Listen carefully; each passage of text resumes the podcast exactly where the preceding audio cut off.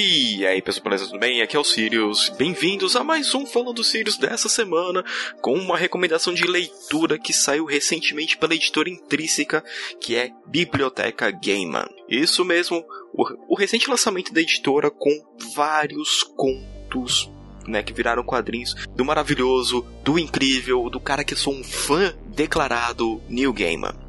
Essa é uma edição extremamente legal, porque ele tá trazendo alguns quadrinhos do New Game que saiu há muito tempo atrás, tipo Criaturas da Noite. Eu tenho uma versão, pra vocês terem ideia. Eu abri ela recentemente e caiu todas as páginas, tão velho que tá. Ela tá até guardadinha, eu nem mexo mais nela, porque eu tenho medo de estragar, né?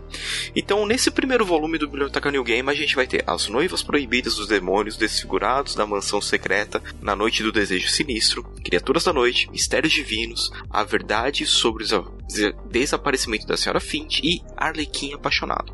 Mistérios divinos é uma outra que eu também tenho aqui, né, em formato single. As outras eu acabei lendo, né, tipo na internet, como vocês sabem muito bem como acaba acontecendo com as coisas que não chegaram, né, até até aqui ao Brasil. E, mano, é uma parada muito legal, muito bem feito. É, só, só mostra quão incrível o New Gamer é. Eu adoro né, toda essa pegada extremamente fantasiosa da escrita dele, a maneira como que ele consegue colocar elementos fantásticos misturado né, com o dia a dia, fazendo toda essa transição como se fosse apenas uma coisa natural. Então, principalmente o conto Arlequim Apaixonado, que conta a história do Arlequim, né? Então, eu não vou dar spoiler, porque é uma história extremamente curtinha, mas muito da hora. E é lindo, tipo, é uma parada muito bonita. Essa edição da Intrínseca, no lançamento dela, ela estava custando 80 reais. Você para e fala assim, caraca, Sirius, mas 80 reais é muita grana. É muita grana, mas vale a pena porque eu vejo esse tipo de obra que sai aqui no Brasil, que nem ó capa dura. Impressão maravilhosa. Os títulos aqui em dourado, lindão. É, não tem em outro país, só tem aqui no Brasil.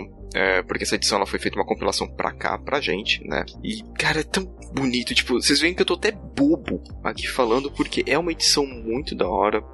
É, tem as páginas, as impressões, as gravuras que tem no, dos destaques. É uma coisa muito da hora, mano. Porque assim, reflete bem, né? O, o que, que, o que, que é o New Game, essa parada completamente louca. Eu sempre falo nos podcasts que nem do quanto eu amo Sandman, do, que, do quanto Sandman foi importante na minha vida na parte de escrita, na minha evolução também como leitor, né? Quando eu passei a pegar muitas coisas mais é, fantásticas, que eu vi que o Sandman ele, ele é uma história em quadrinhos bem filosófica, que vai te contar às vezes uma história do dia a dia e bem escrita.